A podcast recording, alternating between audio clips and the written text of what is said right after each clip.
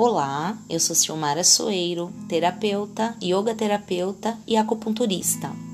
Hoje estou muito feliz em colocar no ar mais um podcast falando de uma das especialidades que eu mais amo atuar nos hospitais, clínicas e no meu consultório, que é a terapia da constelação familiar clínica. Um tratamento terapêutico de 10 sessões inteiramente voltado ao autoconhecimento. Sou também idealizadora nas redes sociais Instagram, arroba terapeuta Silmara Soeiro, Facebook, arroba projeto underline conecte-se. Vamos ao tema de hoje? Falaremos hoje sobre as leis do amor, que é um dos, dos pilares da constelação familiar. E quem idealizou essas ordens do amor foi o pai da ferramenta da constelação familiar, Bert Hellinger. Assim, o mestre Bert Hellinger chamou essas leis universais que regem os sistemas e nossa vida, pois ele observou que essas três leis coexistem e atuam ao mesmo tempo, mesmo que não haja consentimento prévio das pessoas. Essas leis naturais acontecem e muitas vezes nós nem sabemos de sua existência ou mesmo de seu conteúdo.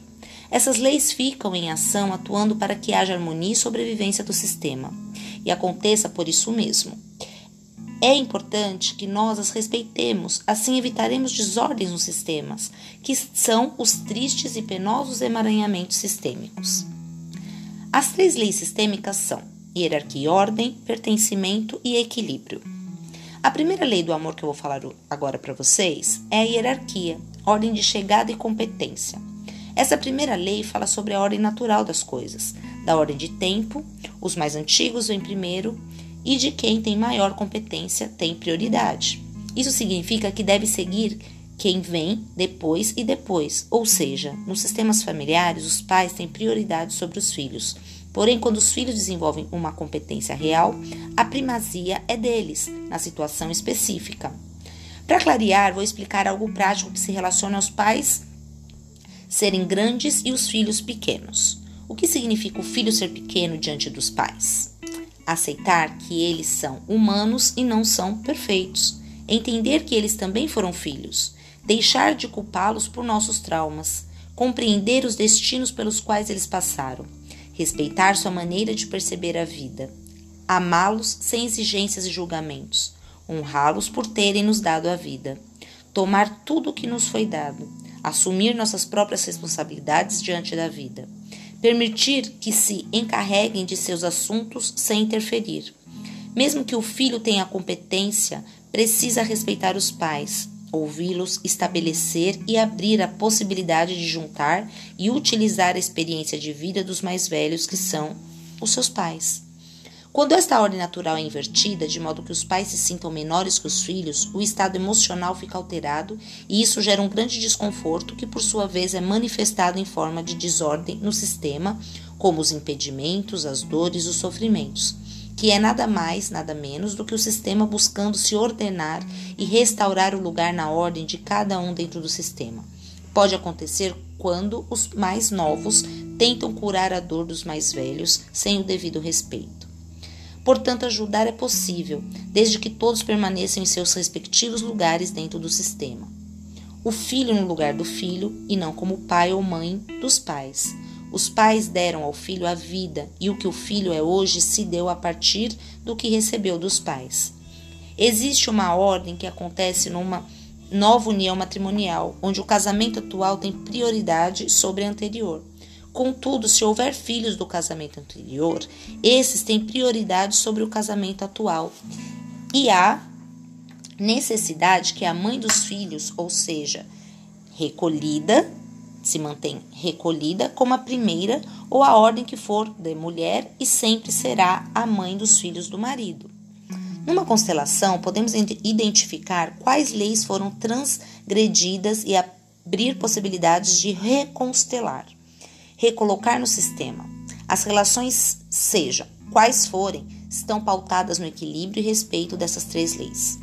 A vida pode seguir em harmonia, equilíbrio e as relações serem bem-sucedidas.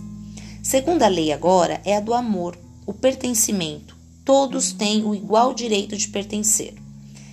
Essa segunda lei assegura que ninguém seja excluído do sistema, garantindo a continuidade do sistema onde todas as pessoas, independente de atitude condenável, vergonhosa, continuem tendo o direito de pertencer ao sistema, seja na família ou na organização.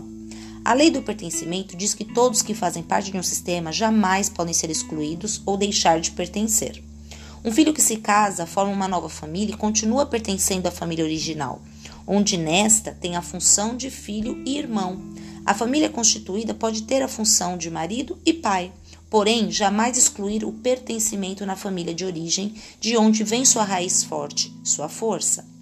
As repetições em alguns membros das gerações seguintes, que podem serem filhos, netos ou bisnetos, ou ainda as questões entre irmãos, ou mesmo no relacionamento do casal, têm nos mostrado que houve desordem com a exclusão de um membro da família.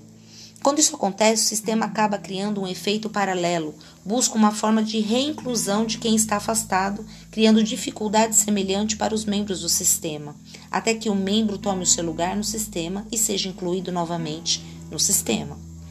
A terceira lei é a lei do amor, o equilíbrio entre o dar e receber e tomar. Essa terceira lei fala sobre que, entre pais e filhos e casais, existe uma ordem natural no processo de dar e receber, que é um processo de equilíbrio de trocas entre dar e receber e posteriormente de tomar. Na situação do casal, os dois são iguais, apenas diferentes nas funções. Nas situações onde um dá e o outro só recebe, automaticamente há um desequilíbrio pois o que só recebe fica cheio, pesado, e que só dá fica vazio, e, e o desequilíbrio na relação surge como ruptura. Muitas vezes, como calote, traição, pois fica impagável, muito pesado, e o jeito é ir embora. Assim, tentando, mesmo que inconscientemente, diminuir a sensação de inferioridade que o faz atacar o outro na tentativa de se sentir maior. O cuidado e o respeito a lei do equilíbrio é importante para que os relacionamentos sejam duradouros, para que o amor dê certo. O amor é sentimento base das pessoas, que permeia nossa existência. Nos ligamos às pessoas por meio do amor, seja qual for nosso relacionamento. Quando estamos num amor profundo e verdadeiro, tudo na nossa vida se transforma. O respeito às leis do amor nos permitem uma qualidade de vida tão ampla que faz aumentar nossa capacidade de contato conosco mesmo, nos abrindo com segurança para compreender quem somos e de onde viemos. Uma força capaz de revelar o nosso eu mais profundo que vem da raiz de nossos pais e ancestrais, nossa origem. Viver as leis do amor nos traz a possibilidade real de descobrirmos a enorme força que carregamos dentro de nós, que é capaz de dizer sim à vida. Agora eu posso olhar para vocês, deixar com vocês o que é de vocês e seguir só com o que é meu. Assim pensam os filhos numa dinâmica saudável na constelação. Mesmo sendo igual, pode fazer diferente e ser plenamente feliz. Eles serão aptos a mudar os padrões familiares. Enfim, Hoje é só, espero que tenham gostado. E se você quer saber mais sobre constelação familiar sistêmica, permita-se passar por um processo. Eu estou à disposição. Um grande abraço. Namastê!